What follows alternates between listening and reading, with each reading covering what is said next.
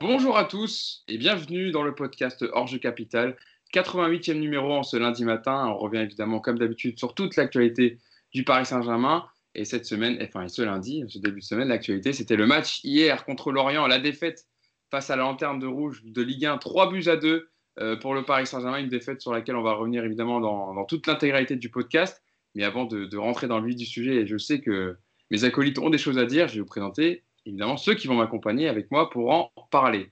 Mousse qui fait son retour avec toi dans le podcast. Comment ça va Mousse? Les internautes se sont inquiétés et là tu fais ton retour, tu rassures tout le monde, tu es en bonne santé, tout va bien.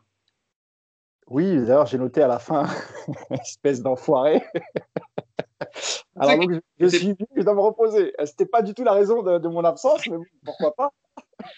C'était pour mieux, pour mieux dissimuler ton retour. Non, évidemment, on a tous des, des, affaires, des choses personnelles à faire de temps en temps. Et on ne peut pas toujours être présent sur le podcast. Donc voilà. Alors, pour être tout à fait transparent, euh, j'ai préparé mon, mon, déménagement. Voilà, je quitte la région parisienne et je vais m'installer du côté de la Loire-Atlantique. Voilà, donc euh, c'est le premier transfert de, du mercato hivernal. Je quitte Paris euh, après 45, 45 années de présence dans la capitale. Voilà. beaucoup de Français, je, je, je vais fuir la capitale et je vais m'installer en province. Donc, euh, bah, je suis très content. Bon, voilà, je vous raconte ma vie en même temps. Dis-le, dis-le Mousse aussi que c'est pour aller voir les matchs de Raymond Domenech avec le FC Nantes. évidemment, évidemment que j'irai faire un tour du côté du, du, du comment, ils, comment ils ont appelé ça, du Kita Circus. Ouais, la Beaujoire aussi, je peux dire. ah, ouais. Après, je suis pas sûr qu'au retour du public à la Beaujoire, Raymond Domenech soit encore là, mais bon. Ah, il a, il a un contrat que de 6 mois, donc euh, à mon avis, ouais, d'ici là, je pense que ça aura déjà changé d'entraîneur. Nicolas Puravo qui est avec nous également. Comment ça va Nico? Lui, il était là lors du précédent podcast. Ouais, bah ouais. J'ai pas la chance de déménager moi. Donc euh, bah, écoute, ça va. Salut Hugo, salut Yass, salut Mousse et bonjour à tout le monde. Tout va bien. Tout va bien, bon week-end? Bon week-end euh, jusqu'à dimanche 15h, c'était un bon week-end. Ouais. Puis après, c'est devenu un peu moins bien. C'est inhabituel, on va dire, l'horaire là. Hein. Pour les matchs de Paris, en général, c'est les matchs euh, voilà, où en général les, grosses, les, grosses équipes jouent le, soir ou le, vendredi soir, le samedi à 17h. Mais là, Paris, à jouer un match euh, dimanche à 15h. Donc euh, il fallait évidemment s'habituer à ce, nouvel horaire. Yassine Amnet qui termine, euh, qui complète la bande. Comment ça va, Yass? Salut à tous, ça va bien, merci. Ouais, ça va bien, ouais. Bon, Yass, je vais terminer le, le, tour de présentation avec toi parce que, évidemment, les, internautes et ceux qui nous suivent sur la chaîne YouTube de Paris l'ont vu, tu as sorti ta minute tactique, ta nouvelle rubrique. il y a déjà eu deux, deux exemplaires. Le premier, où tu revenais sur le match PSG Montpellier, la deuxième aussi, mais avec euh, on va dire, une télévision, du matériel plus propre et plus pro pour présenter ces séquences tactiques. Est-ce que tu peux nous dire ce dont tu vas traiter euh, pour ta prochaine minute tactique? Évidemment, tu reviendras sur le match d'hier contre Lorient. Alors, j'ai failli traiter tout le match, parce qu'en fait, il n'y avait rien de bien. Mais euh, non, en fait, j'ai fait trois, trois, trois séquences, on va dire, que je présenterai au fur et à mesure de la semaine, parce qu'il y a en plus un match mercredi cette semaine. Euh, une sur euh, le, jeu vers l'avant, en fait, euh, pourquoi Paris a manqué de, de, cohérence dans le jeu vers l'avant, et notamment Danilo. je vais parler aussi de l'animation défensive qui a été catastrophique. dans le positionnement, dans la lecture du jeu, il y a des joueurs qui ne sont pas au niveau, et en fait, ça engendre beaucoup de choses derrière, sur le comportement de plusieurs joueurs. Et puis une dernière séquence où, je vais revenir sur euh, plusieurs erreurs, mais euh, un peu individuelles, euh, sur des mauvais choix, sur voilà, le, match, encore une fois, de Di Maria. Je sais, je répète souvent la même chose, mais malheureusement, il y a aussi des joueurs dont les lacunes sont trop criantes en ce moment. voilà, il y a plusieurs erreurs dans le positionnement, l'action du but, les deux buts d'ailleurs. l'action du premier but qui part, l'action de Lorient du premier but, elle part de leur camp. il y a un mauvais pressing. Euh, et il y a en plus à la fin un manque d'agressivité. Euh, et le deuxième but où là carrément euh, il y a 2-2 à la 91e et, et, tout le monde est parti. Et là tu prends sur une passe un joueur qui part de 70 mètres du but et qui va jusqu'au bout tout seul. Le deuxième, le troisième. Le troisième, le troisième, ouais, le but de la victoire. donc, donc voilà, il y a trois grosses séquences qui, qui devraient être intéressantes. Vous avez vu que Yacine était déjà parti dans le débrief. Hein. Là, je, voulais, l'arrêter parce que je me dis, il va, déjà, il va déjà tout griller pour le podcast. Là, il était lancé. Non, non, non, mais parce qu'il y a des séquences euh, vraiment. Euh, enfin. si c'est pas du teasing, ça? Ouais. voilà, donc euh, la minute tactique de coach Yacine qui va une nouvelle fois vous régaler. Évidemment, il vous proposera ça. Ça, là, ça va pas être la minute. ouais, c'est que des minutes, malheureusement. Il y en a qui proposaient même leur tactique, hein, parce qu'ils trouvaient ça très intéressant, et nous aussi, évidemment, on a trouvé ça très intéressant, et voilà, on est content de proposer ce genre de contenu qui alimente la chaîne. Euh, passons donc au débrief de ce match. Alors, juste Nico, euh, on entend, je ne sais pas si quand euh, tu t'exprimes pas, tu peux couper le son, parce qu'on entend beaucoup le tracteur tondeuse. À ah, la tondeuse Ouais, je vais couper le son, je vais couper le son. Ce que je pense, pour ceux qui nous écoutent, peut-être ça sera un peu plus agréable. ok, je coupe le micro quand je parle pas. Voilà. Ah, mais c'est le luxe d'avoir des grandes maisons avec des jardins, des jardiniers. Il faut savoir que Nico habite tout près du château de Versailles. Donc je, me demande même si ce n'est pas une dépendance du château de Versailles. voilà, c'est ça. On le sait, voilà. tu vois, regarde, il est dans le parc du château. Tout le terrain autour, ça appartient à Nico. Hein. C'est ses jardiniers qui travaillent en ce moment. Voilà. Euh, donc, on va rentrer évidemment dans, ce, dans le débrief de ce match. Défaite 3-2 du Paris Saint-Germain. Euh, Mauricio Pochettino qui aura donc attendu un mois avant de connaître sa première défaite en tant qu'entraîneur du Paris Saint-Germain après un nul pour sa première face à Saint-Etienne. Le PSG avait aligné quatre succès consécutifs. Mais au moment où les Parisiens semblaient, on va dire, vraiment partis, ils ont calé hier au Moustoir contre la Lanterne Rouge Lorient. Une défaite surprise qui a des conséquences hein, au classement parce que les Parisiens se retrouvent troisième euh, avec trois points de retard sur le leader Lille qui lui a fait le job en battant Dijon un but à zéro. Lyon avait également gagné vendredi soir contre Bordeaux de 1, donc ça fait que le Paris Saint-Germain perd sa place de leader et se retrouve à la troisième euh, position au classement. Euh, première question que j'ai envie de vous poser, Mousse, je me tourne vers toi. Comment expliquer cette défaite? Parce que je vous relèverai les déclarations de, Mauricio Pochettino est en conférence de presse, mais il a plaidé la thèse de l'accident. Est-ce que tu l'expliques comme ça aussi, la défaite? Que c'est euh, une défaite euh, logique par rapport au contexte du match, mais que ça n'a pas d'incidence sur ce qu'il est en train de, mettre au PSG Non, je ne suis pas d'accord. On ne peut pas parler d'accident parce qu'il n'y a pas eu un bon match de la part des Parisiens. Un accident, c'est quand tu fais quand même au moins un, match correct et puis. Euh, euh, selon, selon le déroulé du match, euh, tu peux prendre un but en contre ou tu, tu peux subir une sorte, comme on appelle dans le football, un hold-up. Mais ce n'était pas le cas en fait, parce que d'abord, on se rappelle que les derniers déplacements du, du, PSG, c'était pas, même quand il y a eu victoire dans le contenu, c'était pas encore ça.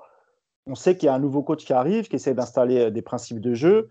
Lorsqu'il arrive, le PSG joue tous les trois jours il a pas, il essaye d'imposer sa patte. C'est pas, c'est, pas évident quand tu joues tous les trois jours parce qu'il y a de la récupération, tu n'as pas beaucoup de temps de travailler. Euh, là, ce qui est gênant, c'est qu'il y a eu euh, deux semaines pour travailler, même si lui, la première semaine, euh, pour cause de Covid, il n'était pas là, mais à distance, avec ses adjoints, il a pu quand même gérer les, séances d'entraînement.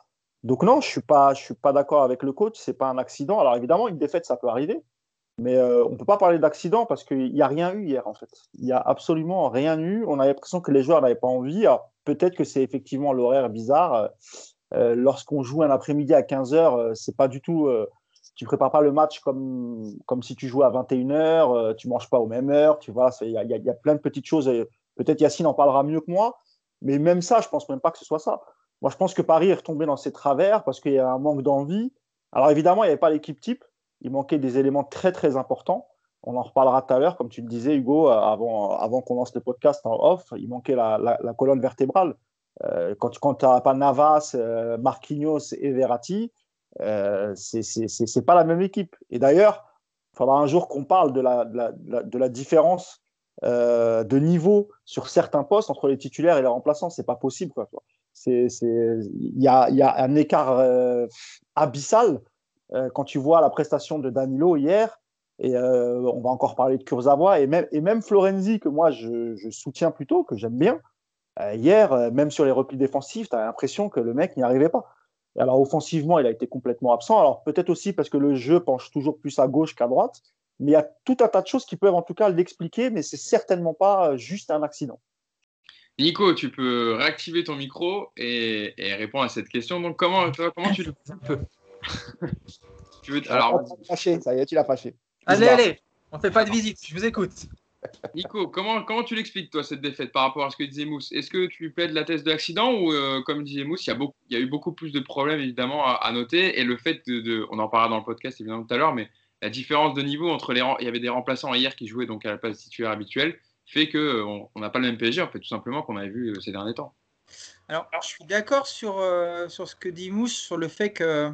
Sur plein de choses qu'il a dit, mais pour moi, c'est justement un accident c'est un accident parce que c'est un match qui correspond pas à ce qu'on a vu euh, ces derniers temps. C'est-à-dire que on a commencé à voir avec Pochettino un axe de travail. On a commencé à avoir euh, un, élan collectif, hein, dans, au moins dans, les efforts, dans la volonté de travailler ensemble. Et hier, tout a disparu. Donc je comprends pourquoi est-ce que Pochettino parle d'un accident, parce qu'effectivement, c'est un match qui ne qui, ressemble pas à ce qu'on avait vu depuis un mois.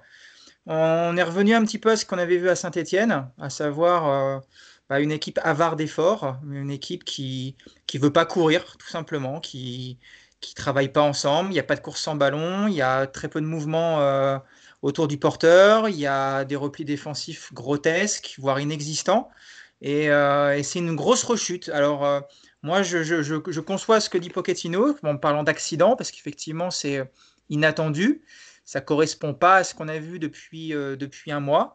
Maintenant, là où c'est un peu plus inquiétant et là où on peut revenir justement sur ce que dit Mousse, sur le fait que ce n'est peut-être justement pas un accident, c'est que ce genre de match, on en a quand même vu beaucoup par le passé.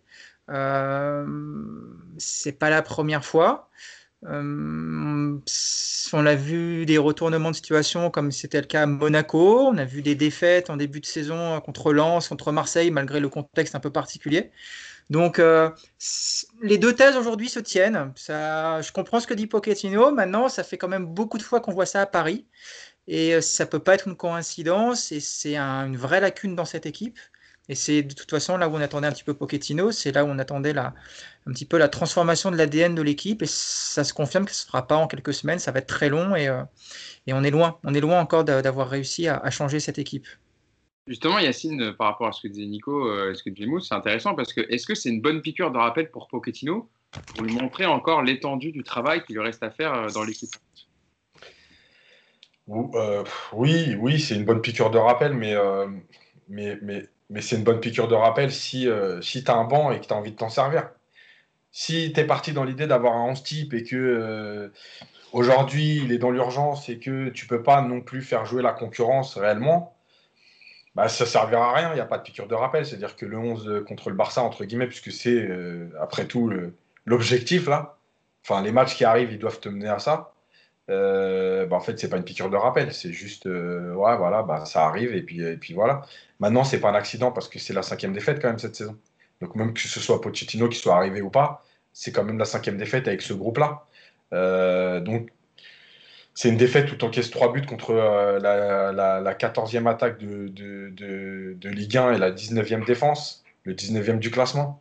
C'est c'est pas hold-up, voilà, c'est pas juste, ils ont eu trois occasions et ils ont eu 100% de réussite. Tu as été, été mangé dans le jeu.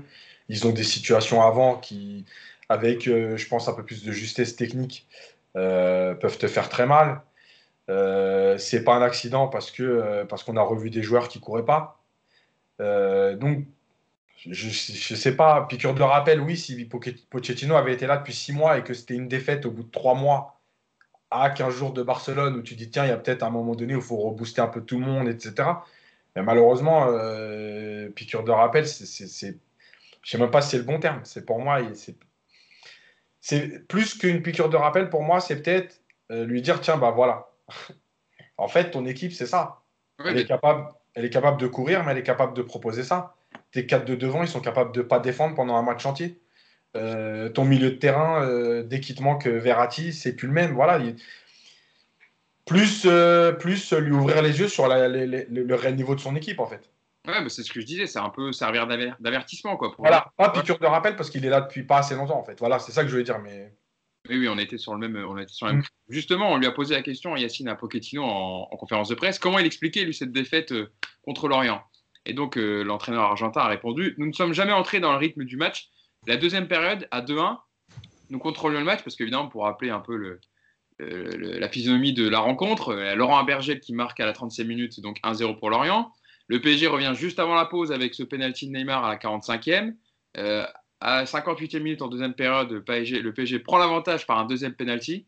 Au passage, petite stat, 16 penalties réussis sur 17 tentés en Ligue 1 pour Neymar. Sur l'exercice, il est quand même euh, assez imprenable. Et puis en fin de match, le but de Johan Wissa, euh, voilà, sur euh, une action bien menée, il faut le dire, dès sur ce N2. Alors certes, le comportement défensif des Parisiens est à revoir, mais l'action est bien jouée en tout cas de Lorient, et au moins ils ont gagné par le jeu. Ils n'ont pas mis des buts, etc. Et Lorient, on sait, même s'ils ont beaucoup de difficultés cette saison, c'est quand même une équipe qui joue sous Christophe Pellissier, et ils l'ont montré hier. Et il y a le but évidemment qui vient crucifier le Paris Saint-Germain en, fin de rencontre par Terem Moffi sur ce contre à la 80e minute. Je reprends l'explication de Mauricio Pochettino. Je suis déçu et triste pour le résultat. Sur le but du 3-2, il y a eu un problème de coordination. Nous avons essayé de jouer rapide pour marquer, mais il y a eu confusion dans notre organisation défensive. On a donné à Lorient la possibilité de contrer, et quand on lui demande si c'est euh, lié à un problème physique, de système ou à cause des quatre fantastiques ou l'absence de Marco Verratti, Mauricio Pochettino répond Cela peut être un problème physique, c'est clair que nous sommes en train de travailler dessus. C'est un accident comme cela arrive dans le foot, comme je vous disais. Je reste optimiste pour l'avenir. Euh, nous perdons tous ensemble et je suis le principal responsable. Marco est un joueur important, mais il faut savoir jouer sans certains joueurs.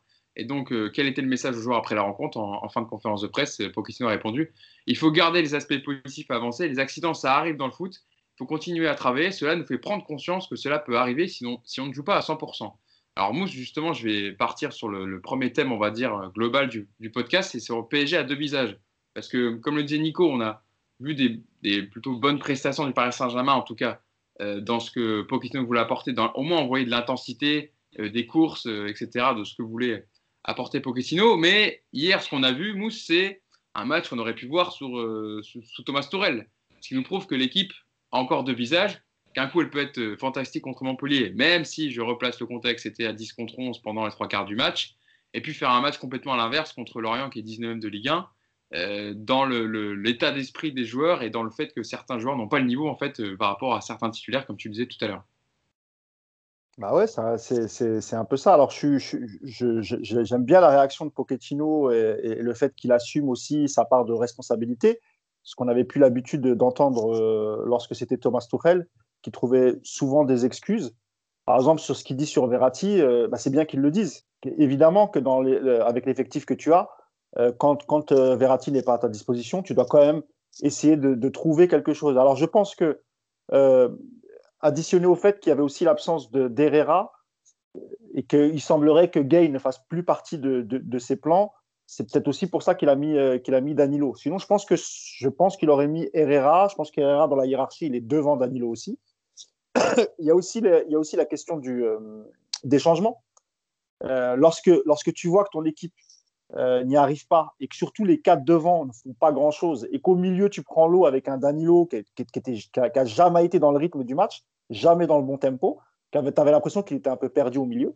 Donc, et avec un Di Maria qui était encore quasiment inexistant, euh, Icardi, je ne vais pas en parler puisque le pauvre, il n'a pas eu beaucoup de ballons à exploiter et le peu qu'il a eu, bon, il a essayé d'en faire quelque chose et en plus, il réussit à, à obtenir un, penalty. moi, là où j'ai pas très bien compris le coach, c'est comment tu peux. Euh, on va tomber sur le pauvre Danilo, hein, euh, mais euh, c'était vraiment flagrant hier. Comment en deuxième mi-temps, après 10 minutes, tu sens qu'il est toujours pareil, toujours autant perdu? Comment tu fais pas de changement? Et, et, les changements, ils auraient été. Enfin, pour moi, ce qui aurait été judicieux, c'est vraiment de sortir Danilo et même, et même comment il s'appelle, euh, Di Maria. Et pourquoi pas repasser à un 4-3-3 avec un milieu à 3 quand tu vois que Lorient était un bloc bas, il y avait beaucoup de densité dans l'axe, c'était compliqué, tu n'as pas su exploiter tes, côtés, que ce soit avec Kurzawa ou, Florenzi. Donc, il y, a beaucoup de choses aussi qu'il aurait pu faire, le coach. Il y avait des absences, c'est vrai, mais tu as quand même un banc euh, tu as convoqué des jeunes, et eh ben, quand, tu, vois que Danilo n'y arrive pas, bah, tu as d'autres solutions. Il, fallait changer des, choses. Et surtout, hier, il fallait pas laisser les quatre de devant. C'était trop. Il n'y a personne qui faisait des, replis défensifs, personne qui gênait. Euh, quand euh, parfois les Lorientais ils sortaient assez facilement, hein, il n'y a pas de souci. il, il, passait sur nos, je le disais hier à Yacine, il passait sur les côtés facilement, que ce soit du côté de Kurzawa, du côté de Florenzi. Donc il y avait quand même pas mal de choses à retoucher. Et là, hier, Pochettino, qui les avait habitués euh, lors de ses premiers matchs à faire des changements dès la 60e, il a attendu qu'à, je crois, quasiment la 80e hein, pour euh, faire rentrer Sarabia et, Gay. Et pour moi, ça a été inutile et ça n'a pas été du tout productif. Donc il y, y, avait quand même pas mal de choses à rectifier hier pour espérer l'emporter. Nico, justement, c'est vrai que nous en parler, c'est intéressant, c'est que ce qui a été reproché à Pochettino hier dans, le fil du match, c'est de faire ces changements que très tardivement, très tardivement pardon, à la 81e minute, en faisant rentrer Sarabia et Gay, mais par exemple en laissant euh, sur le banc Keane, qui, euh, qui, aurait pu remplacer un Icardi qui n'a pas eu beaucoup de ballons, et de, ou de faire entrer un Rafinha qui était revenu de la maladie du Covid, et qui aurait fait du bien hier, qui aurait pu apporter sa touche technique dans les, dans les derniers mètres. C'est vrai que sur ça, on n'a pas trop compris pourquoi il ne les a pas fait rentrer, euh, pas fait rentrer du tout même.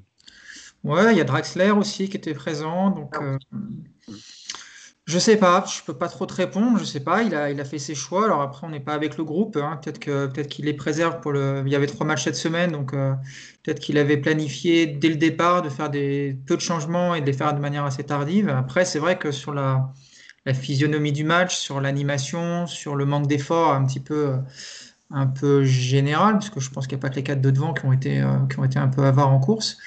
C'est vrai que c'est surprenant de, de voir aussi peu de changements. Et puis surtout, moi plus que les changements, c'est le côté euh, un petit peu résignation. J'ai trouvé qu'il n'était pas, euh, il n'avait pas l'air plus énervé que ça en fait, Pochettino. Et, euh, moi, dans mon canapé, j'aurais pu casser tout ce qui passait à portée de main, tellement ça m'a énervé ce match.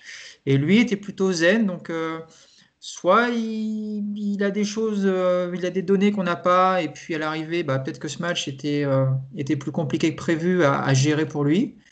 Soit il a aussi voulu euh, laisser la chance aux quatre de devant jusqu'au bout pour leur montrer, bah voilà, voilà ce que vous êtes capable de faire, donc maintenant on va faire comme moi je le veux. C'est peut-être aussi une manière quelque part derrière d'affirmer son autorité en, modifiant ça, ou peut-être les mettre devant leur, euh, leur lacune ensuite en vidéo pour leur dire voilà ce que vous avez fait à Lorient, c'est vraiment de la merde, donc maintenant il va falloir changer.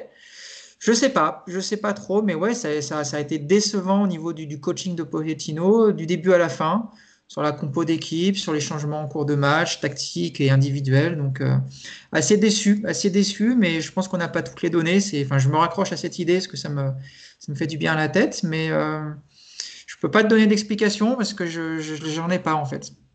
On passera après à, Danilo Pereira, mais avant de revenir dessus, Yacine, je veux quand même te lancer aussi sur ce PSG à double visage et dans l'esprit, dans l'état d'esprit collectif. Est-ce que tu as vu hier Qu'est-ce qui t'a gêné le plus, toi, quand tu étais devant ta télé?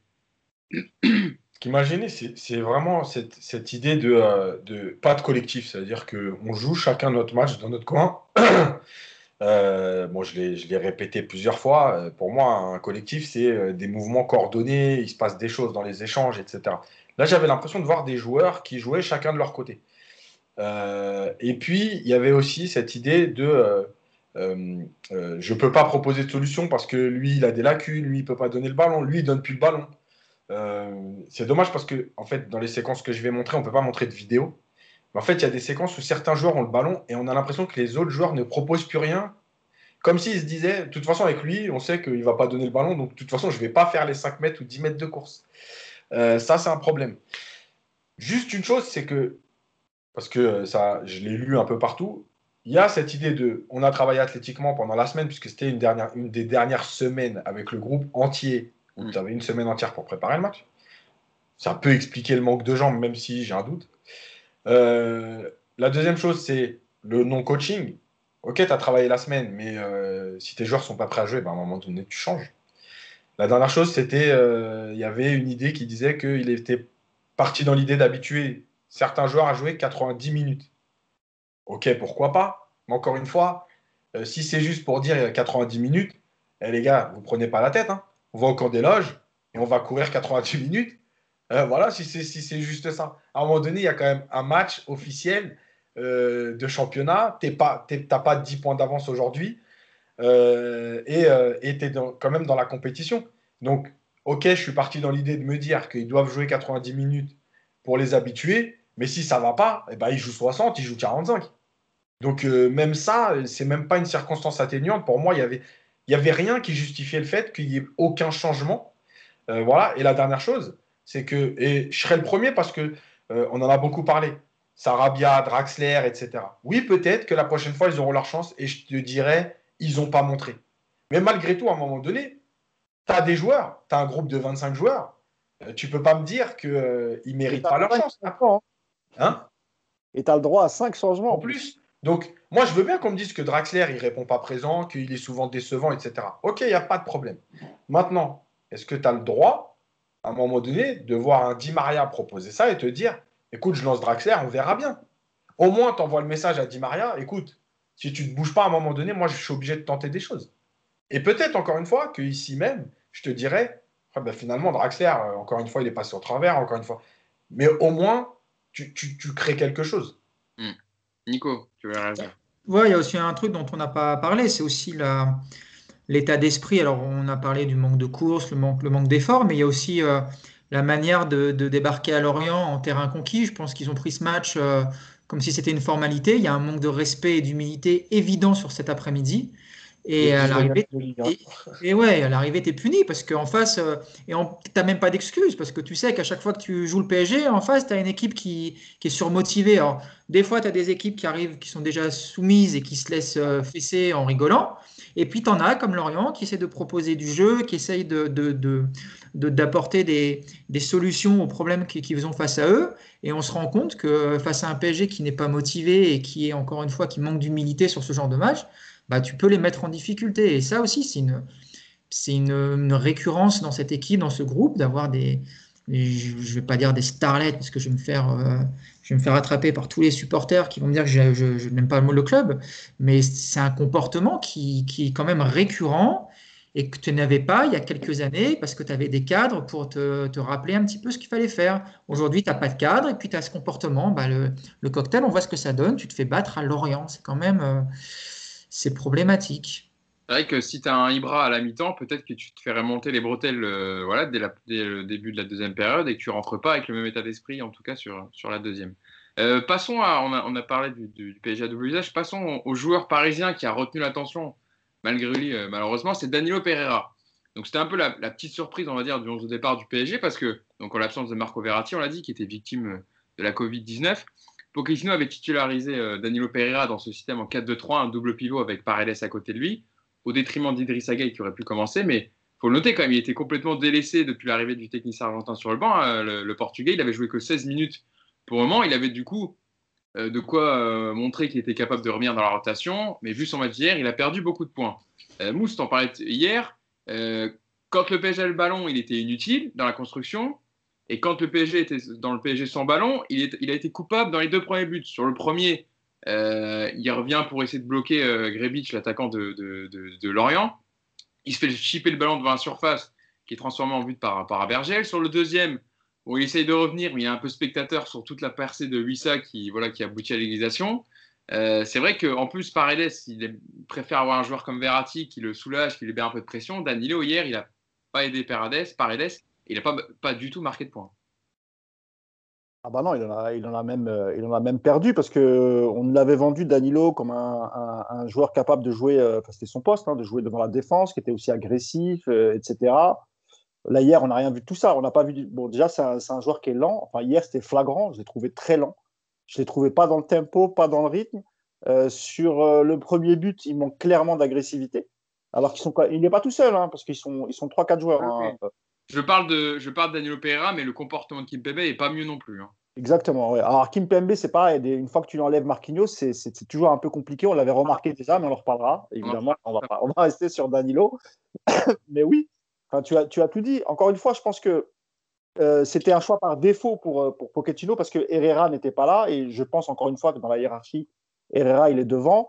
Euh, est-ce que, est que Danilo il est meilleur quand il a deux milieux relayeurs devant lui? Comme ça il, s'occupe que des tâches que des tâches défensives et les deux devant peuvent transmettre les ballons aux attaquants moi, je pense que oui. Je pense qu'il n'est pas du tout fait pour jouer à deux et surtout pas avec, avec Paredes. Alors, soit tu le mets comme l'avait fait temps en temps, parce qu'avec Tourelle, il était souvent en défense centrale, mais sinon avec deux autres, euh, deux autres milieux un peu plus travailleurs, un peu plus avec un peu plus de course, avec, des, profils un peu plus défensifs, mais le mettre dans un, double pivot avec Paredes qui est bon dans la transmission de balles, dans le jeu vers l'avant, mais qui n'est pas forcément le meilleur pour récupérer des ballons. Et à côté, tu as Danilo, on l'a vu hier, euh, enfin, il l'a bien expliqué dans son papier Yacine, très peu de passes vers l'avant, euh, il perd des ballons, il était lent. Euh, je ne suis pas sûr qu'on revoie l'ami Danilo dans les prochains matchs avec Pochettino. Une fois que euh, tu récupères Verratti et que Herrera va revenir, moi je ne comprends pas. Gay, on, peut, on peut critiquer Gay sur son jeu, etc. Mais il a quand même beaucoup plus d'expérience dans cette équipe avec ce collectif Gay que Danilo. Donc il aura peut-être que c'était une erreur. Alors je ne dis pas qu'il aurait fait peut-être un meilleur match, mais il a peut-être plus de repères Gay que Danilo. Mm. Pour moi aussi, il y a peut-être eu cette erreur de, de Pochettino. Yacine, parce que tu vas en parler aussi, euh, je pense beaucoup dans ta minute tactique, du positionnement de Danilo Pereira, justement. C'est vrai que dans ce, double pivot, ça fonctionne pas, il n'arrive pas à jouer, il est plutôt à l'aise, comme Zemmour, dans un milieu à 3 où il est en sentinelle point de basse, où il se contente de, récupérer les ballons et de relancer court. Là, il devait pratiquement faire le jeu, quoi, en l'absence de Verratti. Avec, enfin, c'était plutôt Paredes, mais lui aussi, comme il était le deuxième milieu, et non seulement dans le PSG, enfin, quand le PSG a le ballon, il était inutile, et puis euh, défensivement, bah, voilà, il, il est fautif, enfin, fautif sur le premier en tout cas, et sur le deuxième, il est, euh, voilà, euh, il fait partie de l'action, mais il est transparent, quoi. Il ne, fait pas le bon, bon geste défensif. Bah, le problème, c'est que quand tu joues qu'avec deux milieux de terrain, surtout avec quatre offensifs, et pas en 4-2-3-1 où tu as ce numéro 10 entre guillemets ou 9,5 ce que tu veux qui peut venir un peu en troisième milieu de terrain. Quand tu joues réellement comme ça, il te faut au moins un joueur avec de l'activité. Euh, et en fait, tu avais Paredes et Danilo en termes de volume de course. Euh, alors, Paredes est un peu au-dessus de Danilo, c'est dire, mais, euh, mais en termes de volume de course, ça vaut pas grand-chose. Donc, il te fallait quelqu'un qui donne du volume là-dessus. la deuxième chose, c'est que les deux aiment bien jouer bas. Et il y a plein de séquences en fait où on ne sait même pas à un moment donné qui, qui devait redescendre entre les deux centraux pour proposer une solution parce que les deux aiment le faire. voilà. Et finalement, Danilo, quand c'était Paredes qui le faisait, euh, il était extrêmement mal placé. Il venait dans la densité, il était mal orienté, c'est-à-dire qu'il proposait même pas une solution. Et quand tu n'es que deux au milieu, si ton deuxième milieu ne propose pas de solution pour sortir un peu du pressing ou relancer court, tu es mort. Après, le, papier que j'avais écrit quand il est arrivé, euh, j'avais pas voulu être trop dur parce que parce qu'il est arrivé, mais j'avais parlé de ça, j'avais parlé de son volume de cours, j'avais dit on nous répète qu'on veut un joueur d'impact avec de la taille. Finalement, oui, il a le profil. Par contre, euh, c'est un joueur qui est, très limité. Il faut regarder ce qu'il fait avec le Portugal et ce qu'il faisait avec Porto, tu l'as très bien dit. Euh, c'est un joueur qui défend, voilà, qui est placé dans un milieu à 3 et euh, ensuite qui joue très court à côté de lui. Mm. pour dire, en équipe du Portugal, c'est William Carvalho qui est à côté de lui et qui, et qui, et qui est censé presque organiser le jeu. Alors quand on connaît les qualités de William Carvalho, ça rassure pas. Donc, il est soit souvent, bon, as, des fois, tu as joué au Moutinho qui, qui fait le job, ou alors. Euh, ça dépend des équipes, mais dans les gros matchs, quoi. Ouais, ouais. Euh, donc voilà, donc il a, il a fait en fait ce qu'il sait faire, euh, c'est-à-dire qu'il est extrêmement limité et qu'il peut jouer que dans un système. Et pour moi, la vraie erreur, elle est que, quoi qu'il arrive, hein, que PSG soit bon ou mauvais, le PSG a en général le ballon. En fait, il ne correspond pas du tout à une équipe qui a le ballon. Voilà, c'est aussi simple que ça tu te prives d'un joueur dans. Tu te prives d'un joueur, en fait, tu, as, tu joues déjà avec le ballon, tu es déjà à 10. Quand tu sais que tu as tes deux centraux qui ne sont pas non plus exceptionnels dans la relance quand c'est Kerrer et Kimpembe, bah déjà pour, pour jouer, il te reste 7 joueurs. Donc ça devient compliqué. Une question, Est-ce qu'il n'aurait pas fallu faire une tourelle hier et peut-être le faire jouer avec Kimpembe en défense centrale et, et, et lancer Rafinha titulaire euh, aux côtés de, de, Paredes. C'était peut-être la solution hier, parce que Kerrer aussi, enfin on va en reparler, mais... Euh, oui, oui, ça peut, être, ça peut être une solution, mais c'est encore une fois, c'est du bricolage. Donc le problème, moi la vraie question de, ce que tu viens de dire, c'est pour moi l'énigme, c'est Rafinha. Pourquoi Rafinha n'a pas joué, alors le Covid et tout, pourquoi il n'est même pas rentré? Mm. S'il n'est pas capable de, jouer 20 minutes, pourquoi on l'a emmené? Il valait mieux qu'il reste au camp des loges, travailler, euh, athlétiquement, euh, musculairement, tout ce que tu veux. Si tu l'emmènes, c'est qu'il peut jouer. S'il n'est même pas capable de jouer 20 minutes, euh, c'est très étrange, quoi. Nico, c'est vrai que ce, double pivot n'a pas du tout fonctionné, parce que Paredes et Dani, on l'a vu hier, sont pas complémentaires. Ils aiment jouer sur un tempo lent, et les Lorientais qui leur sont quand même plutôt rentrés dedans, on va dire, dans les 25 premières minutes quand ils sont marqués, et puis en fin de match, dans l'intensité, ils n'ont pas su répondre présent. Mais c'est vrai que pour compléter, je pense que tu peux élargir avec Paredes, c'est que Paredes n'est pas le même joueur sans Verratti en fait. Il a besoin d'un milieu qui libère des, espaces, qui le soulage aussi de la pression du porteur du terrain. Verratti peut s'adapter à n'importe quel milieu, pas Paredes. Il a surtout Paredes besoin d'un joueur à côté de lui euh, avec qui il peut faire des échanges. Et on le voit avec Verratti, euh, ils arrivent à se, à se libérer du marquage sur deux passes, sur euh, du redoublement, sur 3-4 pas en avant pour pouvoir euh, se, trouver dans, un espace. À partir du moment où tu peux pas combiner avec le joueur qui est à côté de toi, bon bah déjà tu, limites effectivement tes, circuits de relance. Donc euh, après pour, défendre un tout petit peu Danilo, parce que je vous trouve, euh, et moi le premier on a été très dur avec lui, c'est que déjà un effectivement, et le, Yacine le dit très bien, c'est un joueur qui est tactiquement très limité. Aujourd'hui, et on l'avait un peu présenté quand il est arrivé à Paris sous cette forme-là, c'est un joueur qui qu'il faut placer dans un milieu à 3 en rôle de sentinelle où tu lui demandes juste d'aller récupérer du ballon et de donner juste à côté de lui pour après que les, autres s'occupent du reste. On l'avait présenté comme ça, il a quasiment jamais été utilisé dans, dans ce rôle-là à Paris. Dans le double pivot, il est évidemment pas à son poste parce qu'il est lent, parce qu'il a un gros, gros défaut tactique dans les placements, dans les orientations du corps, dans, tout ce que Yacine, je pense, montrera beaucoup mieux que moi. Et puis même dans l'utilisation du ballon, voilà, c'est pas un pied euh, aujourd'hui euh, qui fait rêver l'Europe, Danilo, on va pas se mentir. Donc euh, il correspond pas du tout à ce milieu à deux. Maintenant, encore une fois, pour le défendre un petit peu, donc c'est pas son poste hier de prédilection. Il n'a pas joué beaucoup ces derniers temps, il manque forcément de rythme. il y a aussi, je pense, un problème de confiance parce que depuis qu'il est arrivé à Paris, il a quand même déjà connu pas mal de trucs bizarres. Hein. Il, s'est retrouvé défenseur du jour au lendemain. Il est dans un milieu qui tourne pas bien, dans une équipe qui n'est pas aussi euh, souveraine que d'habitude. Donc, euh, c'est pas non plus, à mon avis, évident pour lui de s'adapter. Mais effectivement, et je reviens encore une fois sur ce que dit Yacine, par rapport à tout ça, pourquoi hier on voit euh, Danilo pendant 90 minutes sur le terrain Quand tu vas sur le terrain, même, je vais dire, on en parlait, moi je préfère même voir un Draxler avec Paredes hier, hein, dans un match contre l'Orient où tu es censé avoir le ballon. Euh, tu n'as pas besoin d'avoir euh, un milieu ultra défensif. Hein. Moi, hier, tu me mets un Paredes Draxler ou un Paredes Rafinha. D'ailleurs, je pensais qu'on verrait Rafinha titulaire. Euh, pour moi, c'était un milieu où tu peux jouer. De toute façon, le milieu à deux, c'est une des conditions, à mon avis, aujourd'hui, qui est impérative, surtout en plus par rapport au profil des quatre de devant. C'est que si tu n'as pas un milieu avec deux joueurs capables de jouer, de proposer des échanges de balles, de trouver des passes, comme Paredes est capable de le faire vers l'avant, bah, tu te mets vraiment très très rapidement en difficulté sur les relances. Et puis pourtant, Lorient, c'était pas non plus un pressing monstrueux, hein, mais euh, un gros bloc, et puis, puis ça te bloque complètement ton équipe, et tu n'as plus aucun circuit, et, tu te mets même en danger. Donc, euh, Danilo, euh, bah, merci pour tout, j'ai l'impression, et puis bah, bon, bon séjour sur le banc, parce que je crois qu'on va pas le revoir avant un petit moment sur le terrain. Moi, je vois que tu veux réagir, mais ce que tu peux répondre en même temps à ma question, c'est en gros de ce que dit Nico, si Verratti n'est pas présent sur le 11, le 4-2-3-1 ne sert à rien. En fait, ne peut pas fonctionner. C'est pas ce que j'ai dit.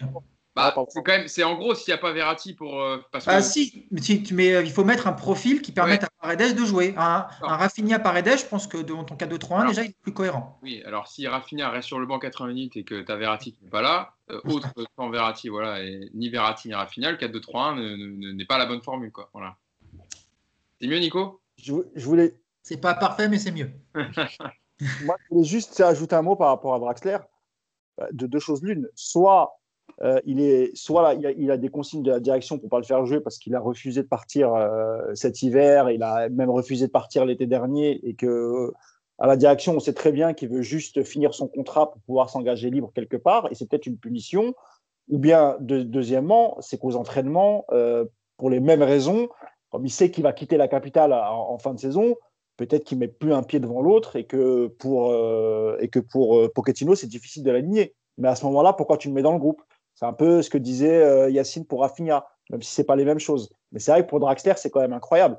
Tu as un joueur qui est, qui est, disponible, qui est physiquement disponible, qui n'a pas de pépin physique, qui peut quand même t'apporter quelque chose, peut-être une.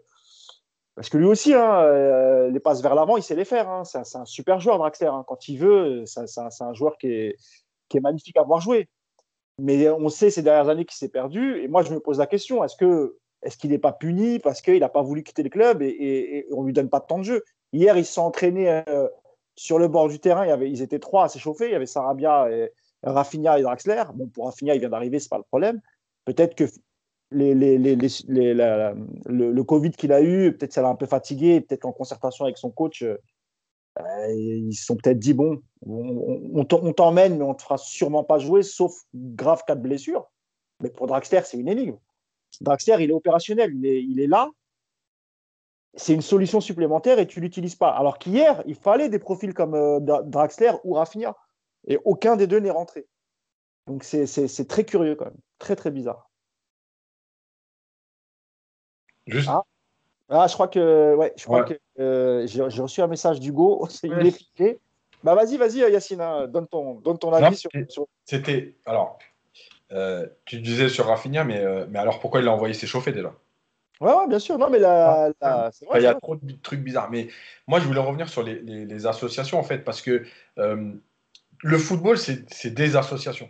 Et le truc, c'est que Euh, moi, l'association Danilo Paredes, franchement, dès que je l'ai vu aligné, mais sans avant le match, déjà, pour moi, il y avait quelque chose qui n'allait pas et d'incohérent. Euh, la deuxième chose, c'est que, en fait, ce week-end-là, il y a eu trop d'associations euh, qui t'ont posé problème parce que l'association qui Kerrer, ça a été pareil. et en fait, dans, dans, ton animation, évidemment que ces associations sont hyper importantes parce que moi, je l'ai revu à la vidéo, mais Paredes, par exemple, il n'a pas du tout le même comportement avec Verratti, mais déjà dans, dans, la façon dont il propose des solutions. C'est-à-dire qu'avec Danilo, il ne se déplace même pas. Euh, je le montrerai dans la vidéo, il y a une ou deux séquences où on voit Danilo avec le ballon et où Paredes ne propose même pas la solution. Parce qu'en fait, il sait qu'il ne peut pas faire cet échange avec lui. Donc, euh, tu as ce problème-là. Derrière, tu as Kim Pembe qui est moins bien parce qu'il est avec Kerrer. Euh, voilà, et ainsi de suite. Donc, il y a eu trop d'accumulation. Et pour moi, le vrai travail de, de Pochettino, comme l'a dit Nico, c'est-à-dire que Paredes, tu veux le mettre maintenant, apparemment. Donc, comment euh, t'organises avec lui? Avec Danilo, c'est un problème. Donc, il faut que tu trouves un profil plus proche de Verratti. Oui, Rafinha ou Draxler. Voilà, c'est pour ça que ce match-là, il, il, est, compliqué à analyser parce que, parce que je ne sais même pas où a voulu aller, euh, où a voulu aller euh, Pochettino. Désolé, petit problème de connexion euh, résolu parce qu'il faut que je me connecte à mon, téléphone. Il faut que je fasse un partage de connexion, sinon la Wi-Fi me fait bloquer mon ordinateur complet. J'avais oublié de le faire avant de lancer le podcast. Problème résolu. Passons à la défense parisienne, puisqu'on a voilà dans le fil conducteur de notre émission, on arrive à, ce point, on va dire au point névralgique de la défaite, on va dire parisienne hier. Euh, la, défense, la défense parisienne qui était privée de Navas, toujours blessé aux côtes, de Abdou Diallo quand même, il faut le souligner, parce qu'il avait été plutôt euh, bon quand il avait joué dans cette défense. Il aurait pu faire du bien hier, euh, Covid, comme, comme Marco Verratti. Marquinhos souffre des adducteurs. Donc, la défense parisienne était privée de nombreux éléments. Et moi, j'aimerais quand même. Alors, Yacine, je voulais me tourner vers toi au début, même si je sais que tu vas en parler, sur, parce que tu vas en parler dans ta, minute tactique, sur le comportement de la défense sur le premier but le but de Laurent Abergel, parce que c'est quand même symptomatique du match hier et du manque d'organisation défensive. On a euh, un ballon, on va dire, gratté au début par Danilo Pereira, mais il, ne met pas le pied pour, repousser le ballon. Kim Pembe, pareil, après, veut essayer de la ramener avec la semelle, mais finalement, en fait, le plus prompt et celui qui, ceux qui croient le plus, c'est l'orienté Laurent Abergel, et il met cette frappe sous la barre, mais on sent que hier, enfin, je ne vais même pas parler de Thilo Kerr, c'est pas pas été le plus catastrophique, mais il en fait partie, évidemment, comme d'habitude. Euh, mais aucun n'a aidé à, rassurer cette défense et le fait aussi de ne pas avoir peut-être Keller Navas, on en parlera après sur les, sur les deux autres buts parisiens, mais n'a pas rassuré cette défense en tout cas. Alors oui, évidemment que l'absence de Navas, on l'a souvent dit, euh, ça rassure, donc ça te permet d'être un peu plus serein. Euh, mais en fait, il y, a plein de choses dans cette action. Il y a déjà le positionnement de la ligne défensive. Sur le, sur le début de l'action, Lorient repart de son camp. et en fait, il y a un semblant de pressing entre euh, Di Maria, euh, Florenzi, euh, Paredes. ils, sont, ils sont dépassés. Et en fait, la ligne défensive, déjà, elle est très, très basse. Donc, tu ne permets pas à ton bloc d'être compact pour empêcher Lorient de trouver la profondeur. Après, il y a une passe sur le côté. Kerrer n'avance pas sur le, joueur. Donc, il a tout le temps de centrer. et, c'est une séquence que je vais montrer à la vidéo. Donc, on va venir à la fin. Quand Danilo récupère le ballon, en fait, il, déjà, il tergiverse un peu. On ne sait pas, il veut pas le dégager, on ne sait pas trop ce qu'il veut faire. Il le perd une deuxième fois. Et là, en fait, tu as quatre joueurs autour de De l'orienté. Tu as même cinq joueurs, parce qu'on peut ramener Kurzawa. Tu as cinq joueurs autour de De l'orienté.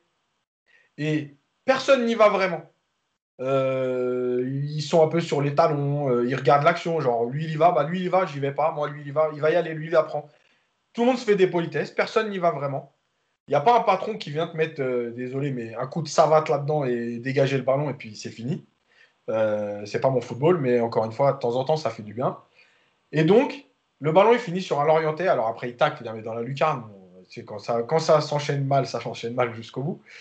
Euh, mais en fait, le, le problème, c'est l'attitude. Et cette attitude, elle vient de l'absence de Marquinhos déjà. Parce que dans plein de situations, Kimpembe, il ne fait pas des interventions tranchantes comme il fait d'habitude, parce qu'il est toujours entre deux. Il est toujours entre j'y vais, j'y vais pas. Euh, je reste aligné avec ma défense. Kerrer, il est toujours décroché parce que lui, il a peur. Donc, il remet les joueurs en jeu. Donc, finalement, Kimpembe, est-ce qu'il s'aligne avec Kerrer?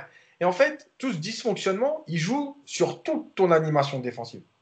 euh, parce que tu ne défends jamais en avançant, parce que tu as peur d'y aller parce que tu n'es pas couvert, etc., etc. À l'arrivée, alors, on dira un mot aussi des latéraux, parce que tes latéraux ont été catastrophiques euh, dimanche. Euh, ça fait que là aussi, tu ne peux pas être couvert. Et donc, à l'arrivée, ça donne une défense individuellement qui n'est pas au niveau. Ça donne une animation défensive des quatre de derrière qui n'est pas bonne. Et ça donne une animation défensive globale qui n'est pas bonne. Voilà. Mais, mais tu vois, ça, Yacine, ça part aussi quand même de ce côté euh, équipe euh, coupée en deux euh, parce que manque d'efforts. Mmh. Alors, je suis d'accord sur la, individuellement les défenseurs hier, il n'y en a pas un pour rattraper l'autre, ils font tous un match vraiment horrible. Mais tu te rends compte qu'ils sont en difficulté individuellement parce que les milieux devant sont eux-mêmes en difficulté et parce que les quatre de devant te déséquilibrent tout par un manque de course et un manque de repli. Quoi. Donc on en revient toujours à cette idée de bloc et c'est là où c'est surprenant, c'est que tu avais quand même retrouvé un côté un peu compact avec euh, les, derniers matchs. Tu avais ce sentiment quand même d'avoir une équipe qui, avançait pour, pour presser vraiment en bloc. Hier, euh, tu vois, il suffit qu'il y ait deux, trois mecs devant qui fassent plus les efforts et, euh, et c'est la catastrophe derrière parce que tu es, perdu. quoi. Et euh, c'est là où il te manque aussi un vrai patron, un mec qui va te replacer les gens. Et Kimpembe, hier, il est super décevant par rapport à ça. C'est que tu t'attends hier que Kimpembe, justement, remette un petit peu de l'ordre dans, le bordel. Et en fait, bah, il est comme les autres, il est noyé. Il est noyé. Puis le troisième but, il, il, reflète vraiment ça, quoi. Savoir que c'est tout le monde est un peu livré à, tout le monde est livré à, soi-même. Personne, euh, comme, tu disais au début, Yacine, ils, sont chacun dans leur bulle, ils font chacun leur match en essayant à peu près de, gérer leur truc. Mais à aucun moment, tu sens un, comportement qui va être dicté par euh, le mec à côté de toi, le mec devant ou ceux qui sont devant. C'est voilà, c'est des petites bulles où chacun fait son, son, truc. Et euh, en plus, manque de bol, ils le font pas bien. Donc ça donne ça. Bon, désolé, hein, mon ordinateur est capricieux aujourd'hui, je sais pas ce qu'il a, ça fait deux fois qu'il se déconnecte. Je vous cache pas que j'étais un peu énervé là quand ça, a coupé. Heureusement qu'on n'a pas entendu mes mots, mais c'est pas grave. Euh, J'ai entendu parler du, troisième but. Euh, Mousse sur la défense parisienne qui a été trop fébrile hier. C'est vrai que dans le, comportement de certains, on parlait tout à l'heure du match de presque. On, a parlé de Daniel Pereira, on parle en surface de Thilo Kerr qui n'a pas été très bon. Mais c'est vrai que Presnel Kimpembe, qui, euh, voilà, qui est quand même le patron de la défense parisienne avec Marquinhos, euh, tu le disais tout à l'heure, sans Marquinhos, c'est pas la même, mais là, hier, il a été euh, très fébrile. Ouais, sur, sur, euh, en plus, sur pas mal de phases de jeu. Hein. C'est pas une ou deux, où on peut pas dire que ce soit un accident. Et en plus, c'est pas la première fois qu'on souligne que Kim Pembe, lorsqu'il n'est pas aligné avec Marquinhos, c'est pas le même. Ça reste un très bon défenseur. il a des, vraies qualités intrinsèques, Kim Pembe. Mais c'est vrai que lorsqu'il lorsqu'il change de partenaire et, et, surtout quand on lui colle Kerrer, alors il a parfois joué avec Diallo, c'était un petit peu mieux. Euh, mais lorsqu'il joue avec Kerrer, euh, tu as l'impression un peu que c'est, euh, tu sais, c'est un peu comme au Real Madrid quand on parle de Varane et quand on dit que Varane sans Ramos, c'est c'est, c'est un défenseur lambda. Je ne vais pas aller jusque là parce que c'est pas vraiment ça. Mais si tu ajoutes à ça ce que tu disais Hugo, le fait que derrière en plus tu es Rico, c'est pas non plus les mêmes qualités que Navas. Euh, sur les côtés, c'est jamais les mêmes joueurs. Euh, là, il te manque Bernat depuis, euh, depuis quelques mois et c'est pas, tu joues pas de la même manière avec Bernat qu'avec Baker, excuse-moi Nico, ou. Eh oui, parce que si tu prends la, la, la parce qu'on Yacine, il parlait de, de, la ligne défensive en général, entière, pardon, les, les, les quatre. oui, sur les côtés, c'est pareil. Euh, même Florenzi, encore une fois, hier, euh, alors que c'est plutôt un joueur généreux, hein. mais en deuxième mi-temps, quand il fallait revenir, moi je l'ai vu marcher. Tu as l'impression qu'il était complètement euh, cramé et on était à la 60e, je crois. donc il y a, y, y un vrai problème quand il n'y a pas, quand a pas la, défense type. Et encore une fois, on parle, enfin, je vais, redire que la, différence de niveau entre les remplaçants et les titulaires, c'est pas possible, quoi. Tu. Mm. tu, perds, trop, tu, perds trop en qualité lorsque tu mets, euh, lorsque tu mets le remplaçant de Bernat. Florenzi vient d'arriver, on a toujours un problème à droite, mais on ne peut pas dire que ce soit le, le meilleur latéral droit d'Europe. Il a des qualités, Florenzi, notamment offensive, mais défensivement, c'est compliqué. Donc, euh, il va falloir vraiment faire un, nettoyage de printemps ou estival, pardon, pour le, prochain mercato. Et il va vraiment falloir recruter euh, des remplaçants, que ce soit en défense centrale d'ailleurs, ou, sur les côtés, même si pour moi, Diallo, euh, c'est une, une, bonne solution, que ce soit latéral gauche ou même euh, pour remplacer parfois Kimpembe.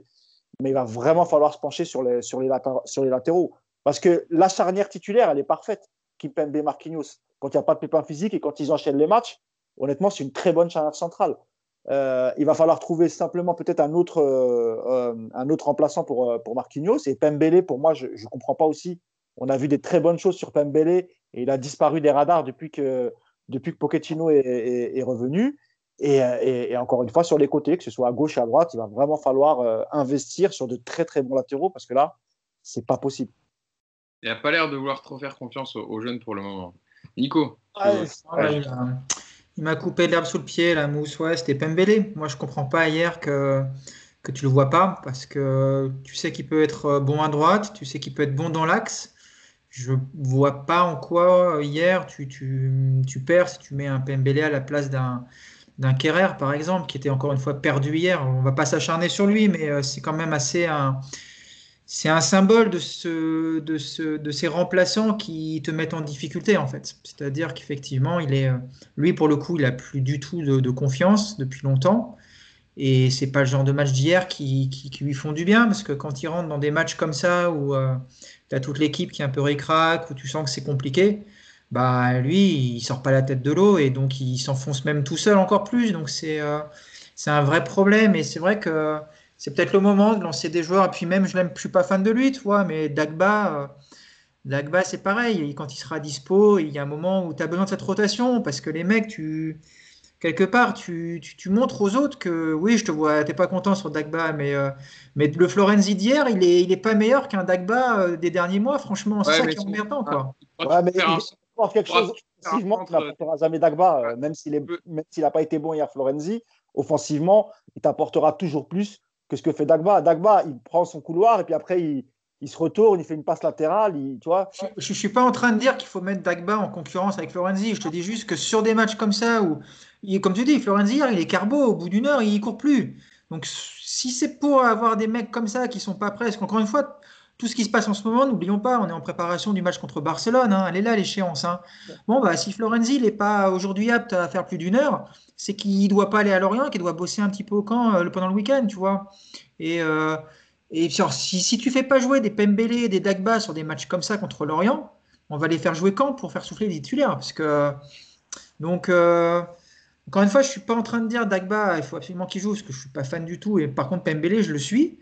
Et sur un match comme hier, je suis persuadé qu'un Pembele t'apporte plus qu'un Florenzi à droite qui n'était pas bien ou un, ou un Kerrer qui est un vrai danger pour ta défense. Donc euh, voilà, je ne comprends pas encore une fois. On revient sur le coaching de Pochettino. Est-ce que c'est pas dans l'optique, Nico, aussi de, de voilà, tes prochains, d'essayer de, de, de, de, la visibilité Alors, c'est pas c'est pas les matchs qu'il fait. Euh, qui, non, mais c'est ce que j'allais dire. Si tu veux vendre Kerrer, faut pas le faire jouer. Hein. Ah, je sais bien. Il faut mettre des best-of de ces années euh, précédentes sur, un, sur, sur, le, ou le mettre sur le bon coin, mais euh, c'est pas en le faisant jouer que tu vas lui faire remonter sa valeur. Hein. Tu vois les matchs qu'il fait, euh, mm. c'est dangereux comme choix, je pense. Ah, c'est vrai que Yacine, sur le, enfin, on va parler qu'un de lui, mais Kerrer, c'est vrai qu'on, enfin, je me faisais quand le, je me faisais la vie dans ma tête et je voyais plusieurs réactions dessus sur, le, sur Twitter. C'est vrai qu'en fait, tu cites pas une fois son nom et les seules fois où t'en parles, c'est parce qu'il fait une merde sur un but ou en fait, il est inexistant, en fait, dans, même dans la construction, etc. T'entends pas parler de lui, quoi. Enfin, c'est ça qui est dingue. Et, il sombre, et puis t'as l'impression qu'il il, est perdu, il n'existe plus, qu'il se morfond, et voilà, quoi. Enfin, il sombre, il sombre. Il a sombré euh, un soir de, de Coupe d'Europe contre Manchester. Et, il est jamais sorti du trou, quoi, en fait.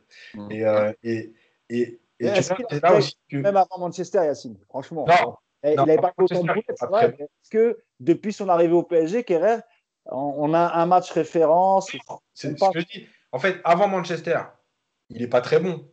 Ah. bon, voilà, il est, euh, il est là. Bon.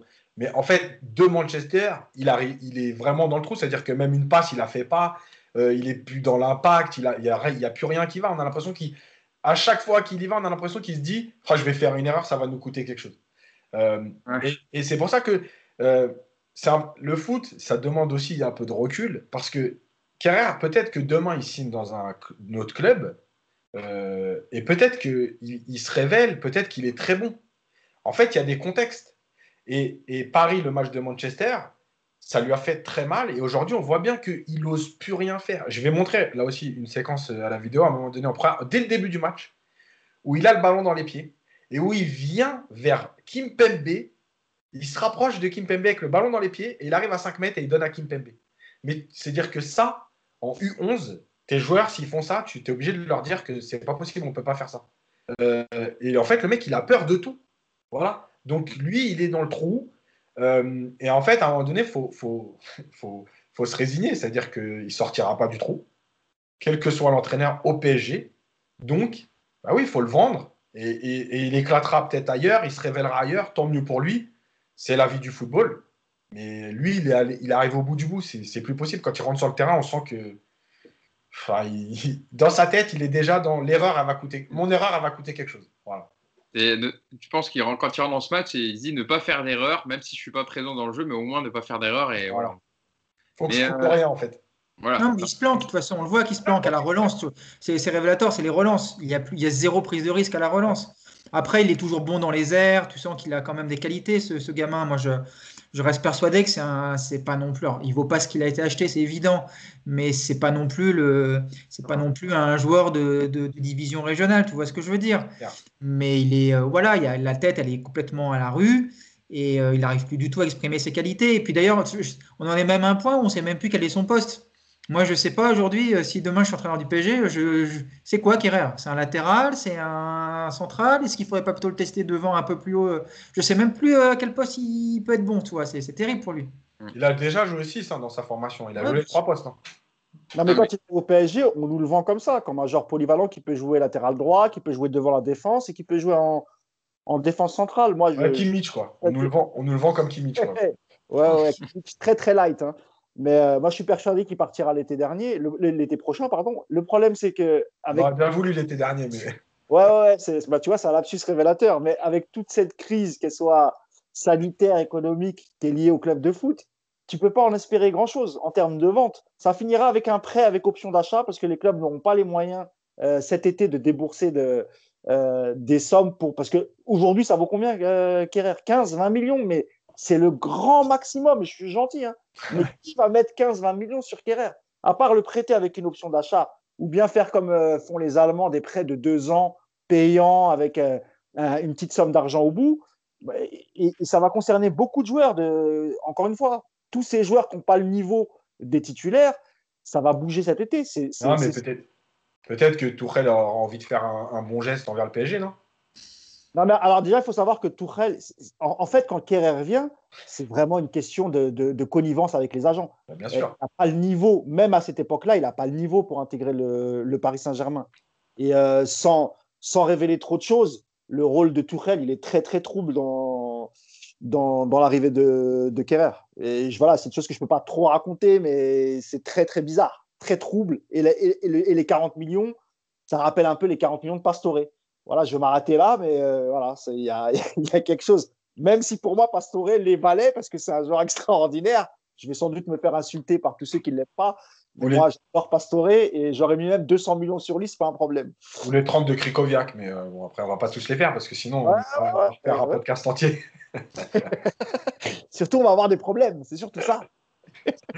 Bon, pour, pour, terminer sur, sur, sur l'aspect défensif du Paris Saint-Germain, on en a parlé un peu aussi, mais c'est vrai que Sergio Rico, moi, c'est pas au-delà des buts parce que bon, sur le premier, il peut pas grand-chose. Bon, sur le deuxième, euh, il, a, enfin, il a, il la relâche et après il vient le mettre ou c'est euh, non, c'est. il, plonge, avant le tir en fait. C'est ça pour ça que j'étais induit en erreur. Il plonge avant le tir, donc il est déjà par terre et ensuite euh, il a plus qu'à la mettre au fond. Mais sur, je sais pas si vous vous souvenez, un moment en première période, il y a une passe vers l'arrière vers Rico et il fait un mauvais contrôle. Et elle passe au-dessus de son pied et s'il y a le but derrière, en fait, c'est but quoi, parce qu'elle va en corner. Et enfin, bref, bah, il c'est pour ça qu'on apprend aux joueurs à faire une passe en retrait au gardien, pas dans le cadre du but. Parce que si le gardien il se déchire, au moins ça va, elle va en corner. Ah, heureusement que là, il n'y avait pas le but derrière, parce que sinon, c'est un but, euh, c'est un but gag. Quoi. voilà, donc euh, on, en a parlé, mais c'est sûr que dans ces matchs-là, l'absence de, de Kyler Navas, c'est là qu'elle se fait ressentir dans le calme et la sérénité qui dégage pour, pour sa défense et toute l'équipe. Euh, oui hier sur les réseaux que les supporters, ils étaient très très durs. Alors, tu peux te trouver sur un match. Là, effectivement, ça t'emmène la, la défaite pour Sergio Rico. Mais encore une fois, quand Paris a eu besoin de lui lorsque Navas avait été positif au, au Corona ou lorsqu'il était blessé, moi, je ne l'ai jamais vu faire euh, des mauvais matchs. Enfin, pour moi, il est même au-dessus d'Areola et largement, quoi, tu vois. Donc, euh, je trouvais les ah. supporters un peu durs hier. Alors, c'est vrai, dans la défaite, tu es toujours énervé et tu réagis à chaud. Mais, mais de là à pourrir Rico hier parce que voilà, toute l'équipe a été mauvaise et la défense devant lui ne l'a pas aidé, j'ai trouvé les supporters un peu durs avec Rico parce qu'encore une fois, il a fait des matchs où euh, il, a, il nous avait sorti quelques arrêts. je ne les ai plus en tête, mais, mais je n'ai pas le souvenir d'un Rico très très mauvais avant le match d'hier. Voilà. Oui, non, mais surtout, c'est un numéro 2. Bah oui, oui, évidemment. à un moment donné, si tu veux un numéro 1 sur le banc, euh, tu prends tous les clubs, il n'y a pas beaucoup de clubs qui ont un numéro 1 sur le banc. Donc c'est juste un numéro 2 et il peut passer au travers. Ça fait, ça fait deux mois qu'il n'a pas joué. Bah oui, il peut passer. Enfin, ça Et encore, encore une fois, sur les trois buts, c'est plus comme, comme l'a dit Hugo, sur la confiance un peu que tu génères, plus que sur les buts. Sur les buts, il... Oui, oui, il ne peut pas grand-chose. Hein. Et demande, demande à, demandez à Jürgen Klopp s'il est content d'avoir Adrien en deuxième gardien. Vous allez voir ce qu'il va vous dire. Vu le nombre de, de boulettes qu'il a fait, il en a même été à prendre le troisième gardien. Maintenant, il est troisième gardien, Adrien. Hein. C'est le troisième, euh, le jeune qui est passé, j'ai perdu son nom, mais qui est passé dans, la hiérarchie.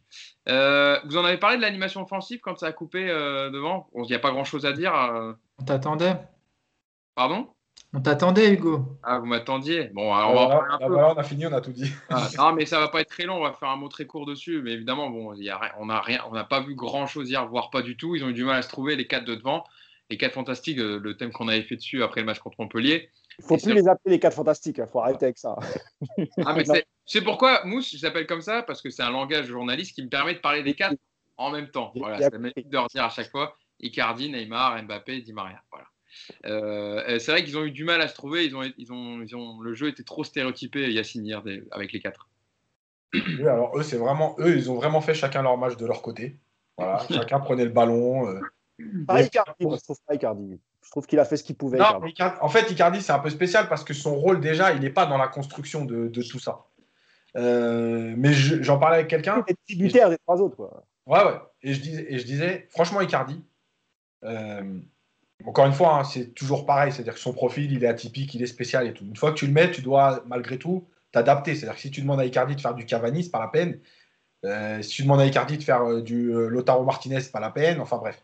Donc, franchement, Icardi, honnêtement, il est quand même très zen parce que moi, je vous le dis franchement, si je faisais autant d'appels pour jamais être servi, non mais je, vous, je préfère être honnête, dans le vestiaire, ça se passerait mal. Parce que c'est pas possible tu, peux, tu as le droit de faire des appels pour libérer des espaces, il se passe quelque chose dans ton dos et tout. Mais quand on te calcule jamais, que tu es la solution, qu'on te donne jamais le ballon, et que toi, tu continues à faire des appels parce que le penalty, c'est lui qui va se le chercher tout seul. C'est même pas une passe vers lui, c'est un ballon qui traîne et lui, il passe devant le défenseur. Devant le défenseur voilà. Mais franchement, mm. chapeau, parce que continuer à faire des appels, parce qu'il a failli mettre une belle tête sur le centre de Neymar. Ouais. Continue à faire des appels et ne pas s'énerver alors que les autres ne calculent pas, franchement, c'est fort. En dehors de ça, bah oui, les, trois autres, ils ont, ils, ont fait, ils ont fait leur match dans leur coin, ils ont fait leur truc dans leur coin. On a retrouvé le Mbappé qui demande le ballon dans les pieds et qui, qui joue arrêté. Euh, voilà, et encore une fois, Neymar, il n'a pas été bon. Mais encore une fois, bah, tout part de lui. Quoi. Quand il se passe quelque chose, c'est lui. Donc, euh, ouais, tu as envie de lui dire lâche ton ballon, euh, tu as envie de lui mettre des claques des fois. Mais en même temps, tu sais que malgré tout, il n'y a que lui. Quoi. Bah oui, c'est lui qui te met les deux pénaux, quoi. C'est lui qui te les met, il les tire tellement bien que. Dans les actions parisiennes, c'est lui. Voilà, c'est lui. Hein. Nico, dans les, actions parisiennes, le peu d'actions qu'il y a eu, en tout cas, c'est à l'initiative de Neymar, quoi. Bah oui, de toute façon, quand tu regardes les stats, alors euh, Icardi, bon, il a toujours des stats un petit peu bizarres parce qu'effectivement, il n'est pas là pour être dans la construction. Mais quand tu regardes Mbappé et Di Maria, qui sont euh, sur le papier, les mecs qui sont un petit peu aussi censés t'apporter des, des choses, un peu de folie, euh, moi, hier, je me suis amusé à regarder les, les, les, les stats des deux et c'est juste pas possible. Euh, Mbappé, il perd 21 ballons sur les 51 qui touchent. Je ne sais pas si tu te rends compte déjà de, de la stat. Encore plus inquiétant, ce que j'ai mis hier, 12 duels, il en a perdu 11.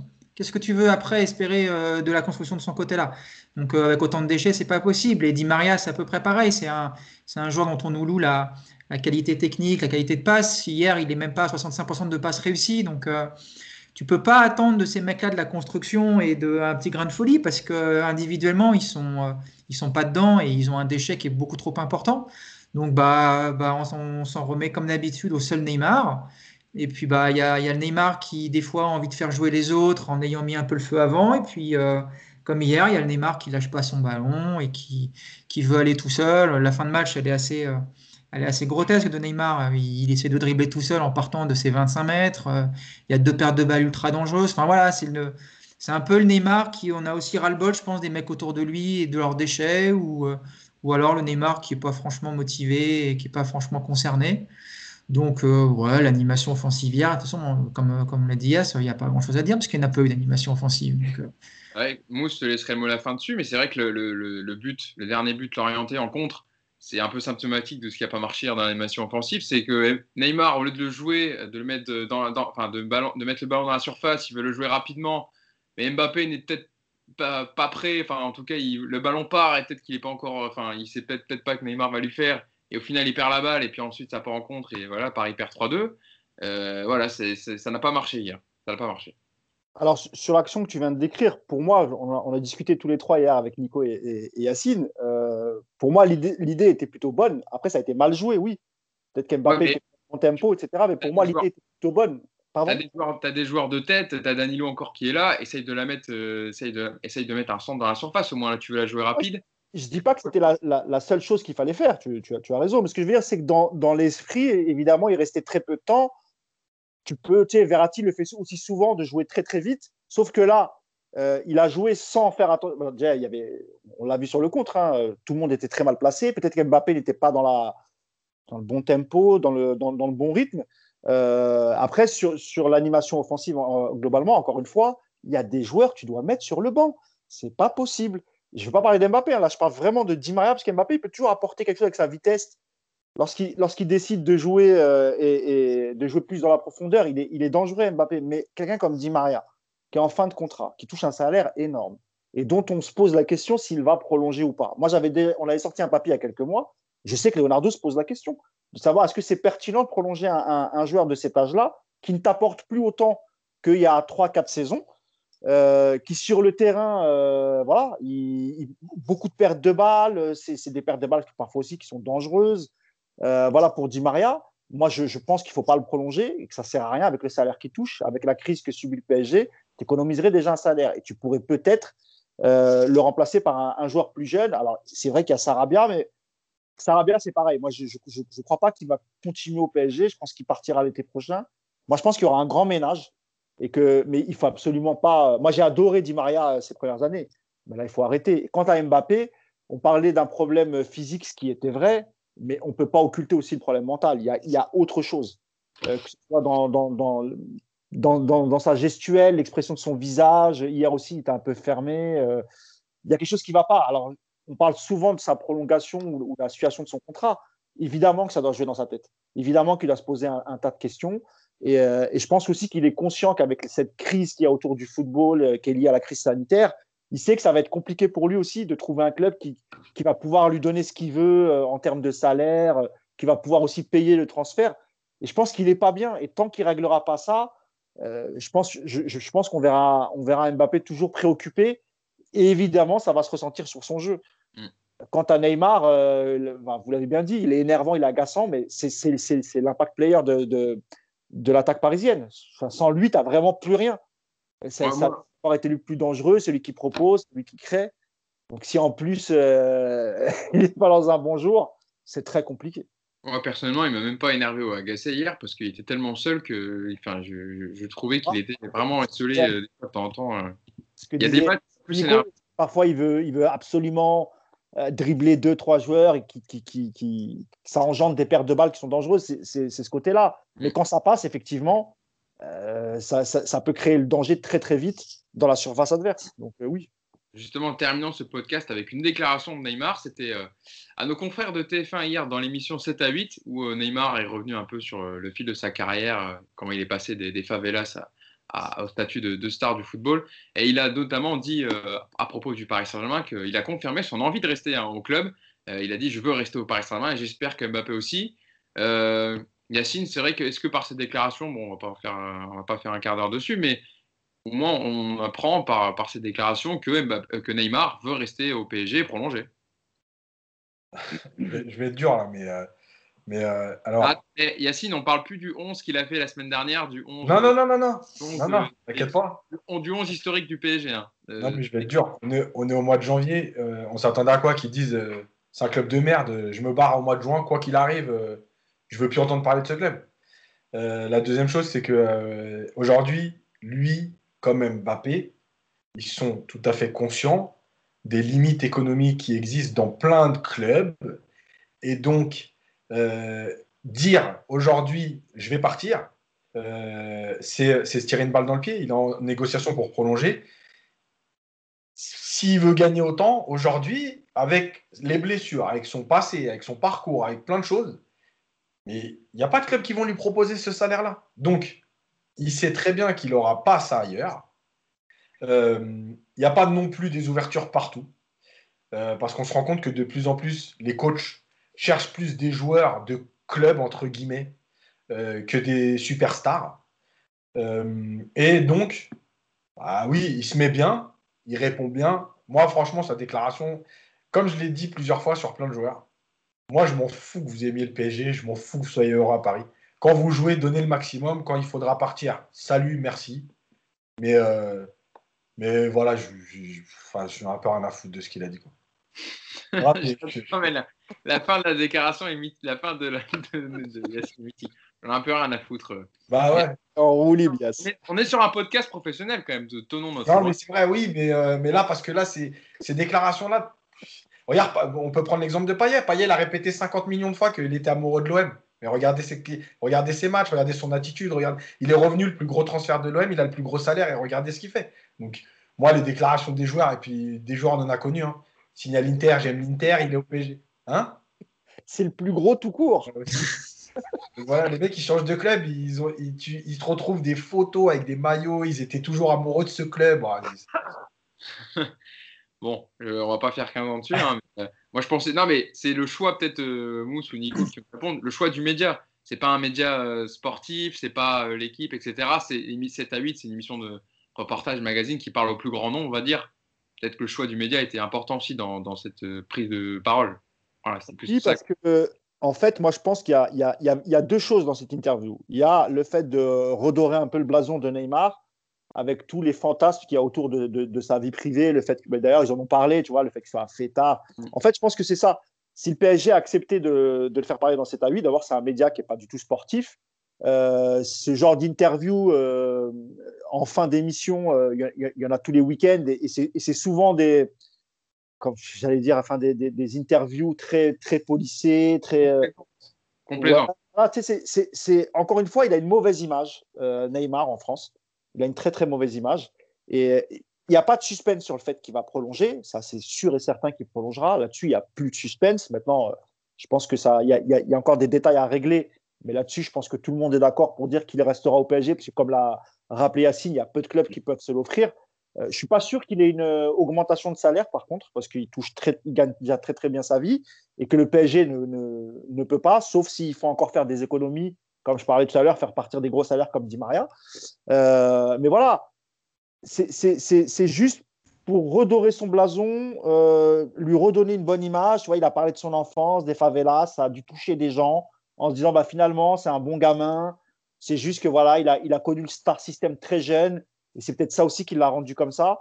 Et c'est aussi une, une, une, façon aussi de, bah, d'embellir un peu l'image du PSG, parce qu'on sait que l'image du PSG sous QSI, elle est écornée parce que c'est le Qatar, c'est les pétrodollars, c'est l'argent, c'est le luxe, etc. C'est, c'est tout ce que la, enfin, tout ce que les Français moyens n'aiment pas. C'est pas dans notre culture chez nous euh, l'argent, le luxe, tout ça. et, donc c'est pour ça que le PSG a dû accepter. Et encore une fois, euh, c'est pareil pour Mbappé. Euh, euh, Mbappé, pourquoi il fait la gueule, pourquoi il n'est pas content et pourquoi ça se rejoint dans son jeu? Parce qu'il n'est pas maître de son destin aujourd'hui. Sans, sans, le coronavirus, ça c'est le roi du pétrole, Mbappé. Hein. Là, il a tous les gros clubs à ses pieds, il n'a plus qu'à choisir la destination. Moi, je vous le dis, je pense qu'Mbappé, euh, c'est pas qu'il n'aime pas le PSG. Je, pense qu'il aime le club, il n'y a, pas de souci là-dessus. Mais c'est une question aussi de compétitivité. C'est une question de je veux jouer d'autres matchs, je veux affronter des équipes qui sont, qui sont meilleures que ce que je vois en Ligue 1. euh, je veux aller dans un championnat où, y a, où, y a, où, chaque week-end, je vais rencontrer une équipe qui est, où ça va jouer, pas forcément, ils ne vont pas se mettre à 10 derrière, euh, par exemple comme en Angleterre ou en Espagne. Et moi, je pense que c'est ça qu'il a besoin. Il a besoin de challenger euh, Mbappé et qu'en France, il n'y arrive plus parce qu'il n'y a, il y a pas d'intérêt, en fait. Mm. le championnat de France, il est, il est ce qu'il est, mais lui, il voit les autres joueurs en Angleterre, il voit les derbies. Les, Et je pense que c'est ça. Il veut se challenger et il sait qu'en Ligue 1, il a fait le tour, il n'a plus rien à prouver. C'est l'exposition, en fait. Oui. Bah moi, je pense que c'est ça. C'est, si, si, par exemple, tu l'envoies à Liverpool, tu imagines euh, tous les super matchs qu'il va jouer euh, en Première Ligue. Tu vas rencontrer Manchester United, Arsenal, City, etc. etc. Un week-end sur deux, on va parler de toi dans le monde entier. La Ligue 1, ce n'est pas le cas. Qui, qui, enfin, est-ce que vous imaginez qu'en Asie, euh, même, même ailleurs en Europe, on a parlé du, du match Lorient-PSG. Qui va en parler de ce match? Mais personne, à part souligner le fait que le PSG a perdu. Or, si tu joues en première ligue, mais l'exposition, elle est autre. ça n'a plus rien à voir, en fait. Oui, mais forcément. Comme voilà, dans l'esprit d'Mbappé, c'est plutôt ça. C'est un nouveau challenge. Voilà. C'est le plus gros championnat du monde avec la plus grosse exposition, avec les meilleurs contrats, avec les plus gros, droits les plus gros montants de droits télé. Donc forcément que. Est-ce que je peux comprendre? Ça, on peut, enfin, on peut comprendre. Un joueur, voilà. Tu as raison, Hugo. Moi, j'en veux pas Mbappé de, vouloir un, challenge beaucoup plus intéressant. Qui peut lui en vouloir? Il a fait trois ans, euh, quatre presque au PSG, euh, plus une, saison allez, euh, pratiquement entière à Monaco. Qui peut lui en vouloir d'essayer d'aller trouver mieux ailleurs? En termes de championnat, je ne parle pas de club. Hein. Oui. Voilà, c'est tout à fait normal pour moi. Mm.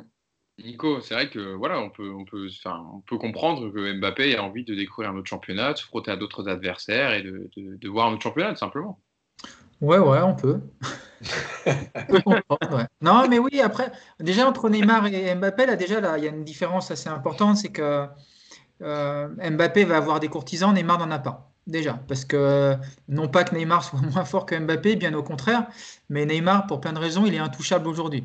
Le seul club qui pouvait euh, faire croire aux gens qu'ils allaient le récupérer, c'était le Barça. Euh, depuis cette semaine et, euh, tout ce qui tombe en ce moment sur leurs dettes et toutes les caisses du Barça, on sait que le Barça sera incapable de le faire venir. Donc Neymar, ouais. Aussi le contrat de, Messi qui est apparu dans la presse madrilène. Hein.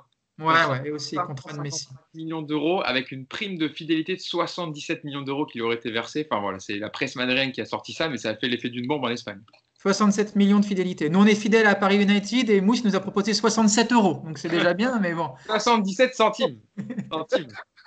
Hugo me connaît bien. je connais bien le, le euh, donc, donc, voilà, donc Neymar, évidemment, qui dit qu'il est content à Paris parce qu'il sait qu'il va rester, parce que de toute façon, il ne peut pas aller nulle part. Après, Mbappé, euh, moi, on en a parlé la semaine dernière, j'ai pas aimé le côté je réfléchis, entre guillemets, euh, je suis pas sûr. Alors, il peut effectivement pas dire je vais partir, mais dans ce cas-là, tu dis rien, je trouve que c'était mieux. Et puis, bah, s'il trouve quelqu'un qui est capable de mettre 100 ou 150 millions cet été et que, et que le PSG accepte de le vendre, bah, bah vendons-le. Hein. Je vous l'ai dit, il n'y a aucun joueur et Yacine l'a bien dit, hein, il n'y a aucun joueur irremplaçable dans un club.